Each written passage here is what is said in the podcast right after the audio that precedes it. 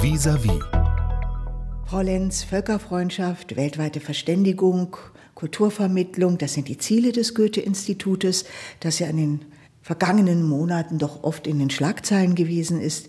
Es werden Institute in Frankreich und Italien geschlossen, zum Beispiel in Lille, Bordeaux, in Straßburg, aber auch in Polen eröffnet. Können Sie uns da ein bisschen den strategischen Hintergrund erläutern? Ja, wir haben in Frankreich und Italien immer noch, auch nach den vorgenommenen oder vorzunehmenden Schließungen, die dichtesten Netzwerke an Standorten. Wir werden also in Frankreich immer noch fünf Stützpunkte haben. Wir werden in Italien immer noch drei Institute haben und dadurch, dass wir digital auch teilweise arbeiten mit Sprachkursen, dass sich das Kundenverhalten verändert hat, sind wir da mit Prüfungsgesellschaften und Stützpunkten und Kulturgesellschaften sehr, sehr gut vertreten. In Osteuropa möchten wir unsere Aktivitäten unterstützen, ausbauen. Polen ist jetzt zunächst mal angesichts weiterer Kürzungen, die 24 auf uns zukommen, nicht für 24 geplant. Ist ein bisschen in die längere Zeitperspektive gerückt, aber vorgesehen ist auf jeden Fall im Südkaukasus die Verwandlung zweier Goethe-Zentren in Goethe-Institute das Kulturensemble, deutsch-französisches Kulturensemble in Bischkek und so weiter. Das sind alles Maßnahmen, die aufruhen auf Netzwerken, die wir schon haben und die dort die Arbeit unterstützen sollen. Und ich glaube, wir müssen diese Bürgergesellschaft europäisch herstellen.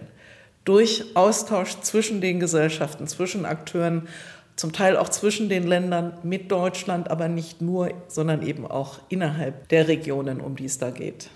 Sowas wie die Schließung von ähm, Neapel, Sehnsuchtsziel der deutschen Romantik oder Rotterdam symbolisch dafür, dass die Deutschen es bombardiert haben.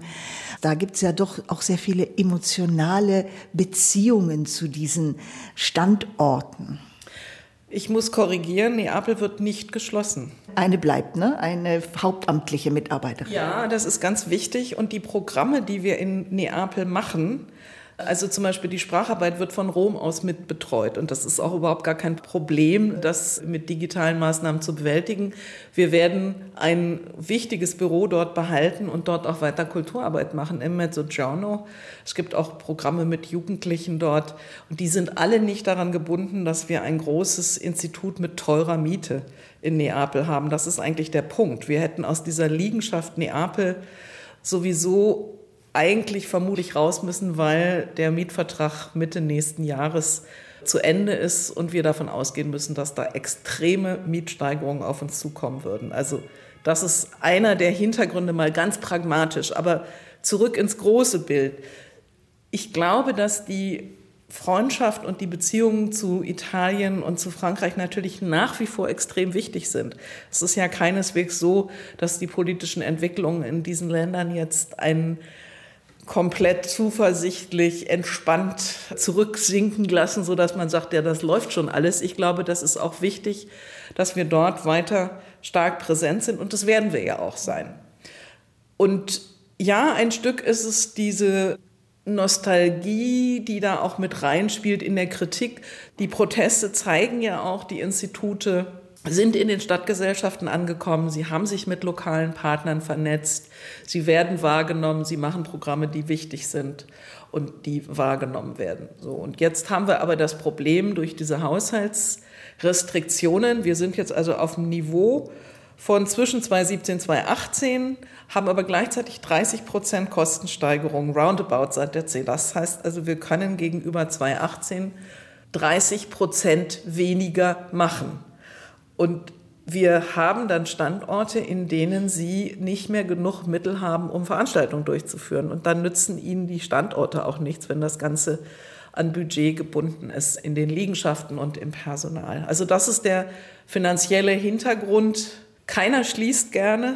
Wir hätten gerne alles erhalten, aber dann würden wir mal roundabout 50 Millionen mehr im Jahr brauchen. Sie waren im Südkaukasus unterwegs und Sie haben dort die Kunst- und Kulturszene, die Museumsszene kennengelernt. Sie waren in Georgien, haben so eine Mischung von Generationen kennengelernt. Sie wollen da so ein bisschen europäisches Bürgerbewusstsein auch bringen. Was heißt das genau? Also erstens gibt es das schon ganz stark bei verschiedenen äh, Kulturpartnern, mit denen wir arbeiten. Ich hatte das Beispiel von unserem Goethe-Medaillenpreisträger Gagas Geize, der Leiter des Filminstituts in Georgien, der dann entlassen worden ist von der Kultusministerin leider aus politischen Gründen, aber der äh, in Jena studiert hatte, in so einer älteren Generation sich bewegt, aber auch sehr viele junge Leute in diesem Filminstitut inspiriert hat und der eben jahrelang mit dem Arsenal und mit der Familie Gregor hier in Berlin zusammengearbeitet hat. Und das ist jetzt so ein Beispiel, eine Person, und davon gibt es viele in Georgien, aber auch in Armenien, die sehr internationale Biografien haben, auch sehr stark binationale Biografien haben und die sich untereinander dann auch über die Ländergrenzen hinweg vernetzen. Bei dem georgischen Filmfestival, was Gagaschgeize ähm, kuratiert zum Beispiel, kommen ganz viele Filme aus dem gesamten südkaukasischen, aber auch zentralasiatischen, aber auch westeuropäischen Bereich zusammen. Und das sind Menschen, die, glaube ich, ganz entscheidend dafür sind, dass überhaupt erstmal Kenntnisse sich verbreiten. Also ehe Empathie und Mitfühlen bei politischen Herausforderungen, Kriegen und Krisen haben können, sollten wir mehr voneinander wissen. Und dieses Wissen kann wunderbar über kulturelle Formen vermittelt werden. Also zum Beispiel eben Literatur, die übersetzt wird, Filme, die gezeigt und untertitelt werden. Und das braucht ja alles eine kulturelle Infrastruktur. Und das Goethe-Institut unterstützt hier sehr gerne. Sie bauen und Sie haben gebaut kulturelle Infrastrukturen natürlich auch in den Regionen, die uns alle jetzt extrem bewegen, zum Beispiel in der Ukraine. Sie haben Kiew ja auch wieder eröffnet, unter sehr anderen Bedingungen. Man muss sehr aufpassen, ist klar, aber es ist wieder eröffnet. Und wo wir alle mit Entsetzen hinschauen, ist Nahost. Sie hatten ja auch Mitarbeiter in Gaza. Wie geht es dort weiter? Wie es in Gaza weitergeht, weiß ehrlich gesagt kein Mensch. Also auch die Politiker wissen es ja nicht. Es ist wirklich dramatisch. Wir hatten eine Außenstelle in Gaza, ein Gebäude wiederhergestellt. Ich habe jetzt Nachrichten gehört, dass das Gebäude noch steht. Wir sind uns aber nicht ganz sicher, in welchem Zustand es ist. Es war ein Kulturzentrum für Jugendarbeit, für Arbeit mit Frauen und für Kulturleute, die da einfach einen Ort brauchten, um da auch zu malen, sich auszutauschen, zu treffen und so weiter. Wir hatten drei Mitarbeiterinnen mit ihren Familien in Gaza, jetzt keine Deutschen, sondern Ortsansässige. Und zwei konnten ausreisen, auch mit Hilfe des Auswärtigen Amts über Rafah nach Ägypten und ein Mitarbeiter insistiert, dass er im Land bleiben will und ähm, wir versuchen Kontakt zu halten. Das wird von Ramallah ausgemacht und es ist extrem bedrückend. Vom Westjordanland, wo Sie ja auch präsent sind. Und Sie sind auch in Israel präsent. Sie haben auf Ihrer Website sehr klar das Massaker der Hamas verurteilt, haben aber auch gleichzeitig hingewiesen auf die vielen zivilen Opfer. Und dennoch gab es bei Ihnen auch aufgrund dieses Statements Proteste. Warum?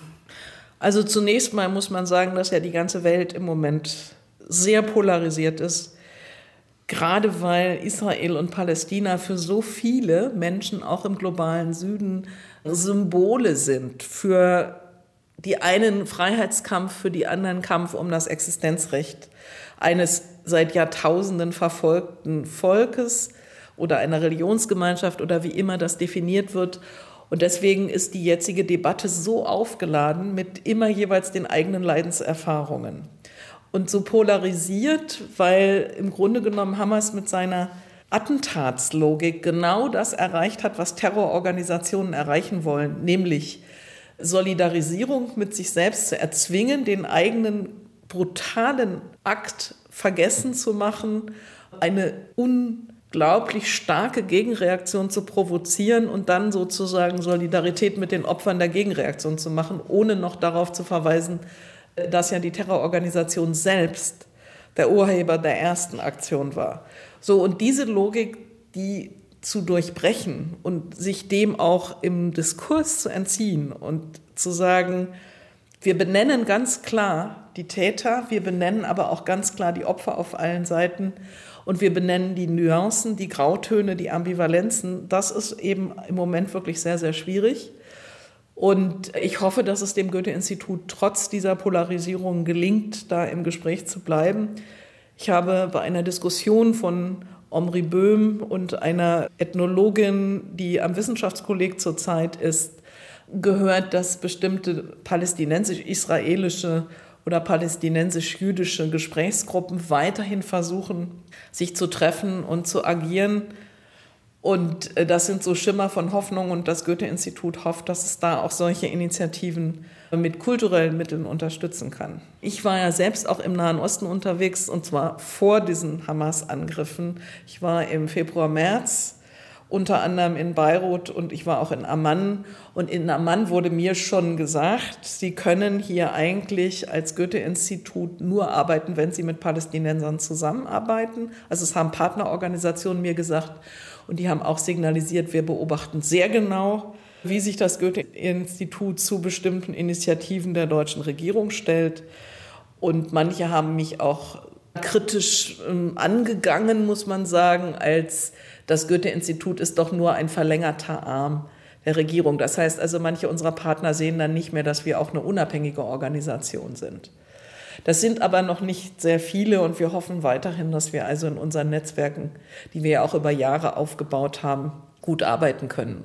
Ganz klar, das muss man auch immer sagen, wir haben rote Linien, die können wir auch bei aller Offenheit für Diskurse und Nuancen nicht aufgeben. Und diese rote Linie ist selbstverständlich das Existenzrecht Israels. Also das kann man nicht in Frage stellen, als Deutscher schon gar nicht, aber auch generell nicht. Und Organisationen, die das systematisch tun, mit denen können wir auch auf Dauer und auch auf kurze Sicht nicht zusammenarbeiten. Aber das ist auch nicht der Fall bei unseren Partnern. Nur, dass jetzt die Situation eben nochmal so ein ja geradezu verzweifeltes Nachdenken provoziert. Wo stehen wir eigentlich? Mit wem können wir uns noch zusammentun? Und was sind die Zukunftsperspektiven? Und die hat im Moment eigentlich kaum jemand.